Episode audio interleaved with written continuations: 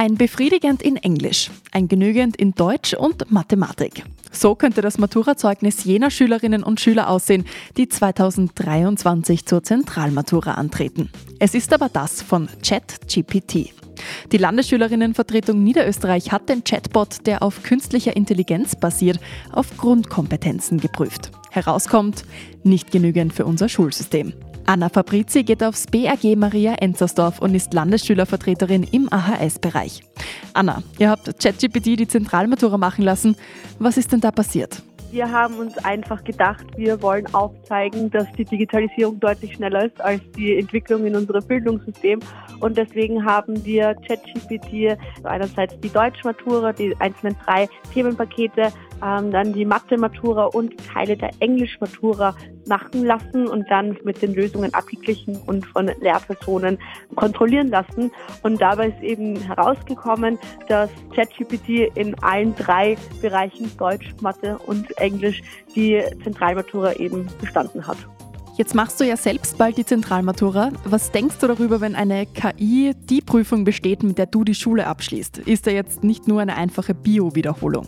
Ja, was man, finde ich, sehr gut daran sehen kann, ist einfach, dass das, was in den Schulen derzeit gelehrt wird, nicht mehr das wirklich ist, was es benötigt, weil jetzt gerade braucht es Wissen, braucht Fähigkeiten, dass man die Informationen kritisch hinterfragen kann, kreativ genug ist, Zusammenhänge zu erfassen und das daran merken wir einfach, wenn schon eine künstliche Intelligenz ähm, eine Zentralmatura schafft, dann merkt man auch, dass man weggehen muss von diesem sturen Auswendiglernen und hin zu einem kompetenzbasierten Lernen, dass einfach sich da der Lehrplan ändern muss.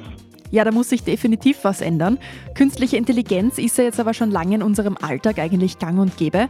Ist ChatGPT jetzt in der Schule überhaupt schon ein Ding oder nutzen das die Lehrenden? Das ist noch immer leider so, dass viele Lehrerinnen und Lehrer ChatGPT eher ein bisschen fürchten, anstatt die positiven Vorteile davon zu verwenden und es in den Schulalltag zu integrieren. Ich bin mir aber sicher, da braucht es einfach ein bisschen Zeit. Natürlich muss da so schnell wie möglich gehandelt werden, weil die Digitalisierung schläft nicht.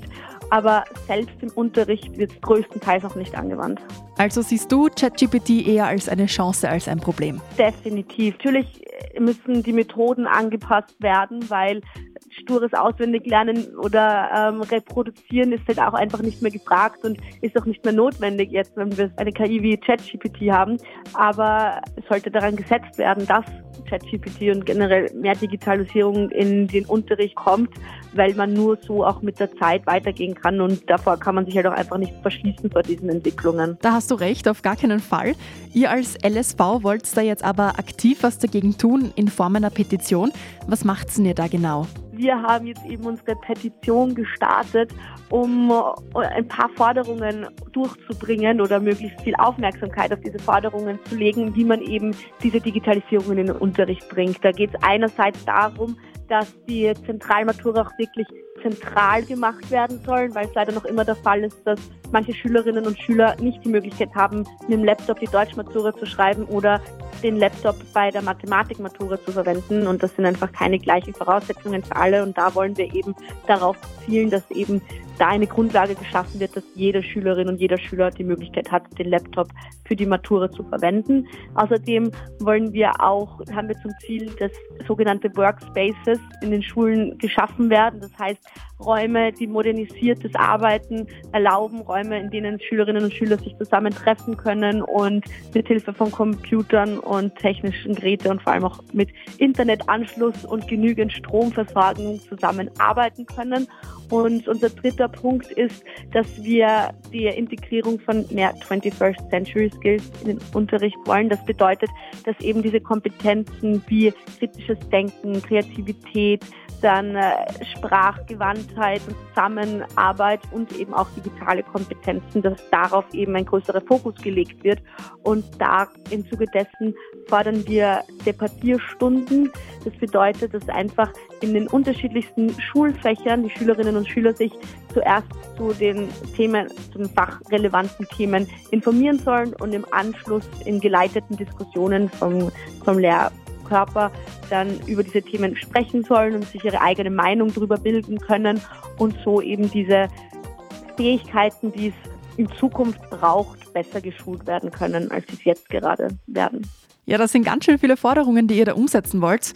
Wieso sollten das jetzt die Zuhörerinnen und Zuhörer unterschreiben? Bitte an alle, die gerade zuhören, die Petition zu unterzeichnen, ist unpackbar wichtig. Und damit wir unserem Standpunkt und unseren Forderungen auch noch mehr Gehör verschaffen können, ist es unpackbar wichtig zu sehen, dass wir möglichst viele Leute hinter uns haben, weil wir dann mit diesen gesammelten Unterschriften und unseren Forderungen dann weiter zum Landtag gehen und zu den einzelnen Bildungssprecherinnen und Bildungssprechern der Parteien, um so einen möglichst großen Einfluss zu haben und hoffentlich möglichst große Veränderungen zu schaffen. Ich wünsche euch auf jeden Fall viel Erfolg dabei. Danke Anna Fabrizi für das Interview.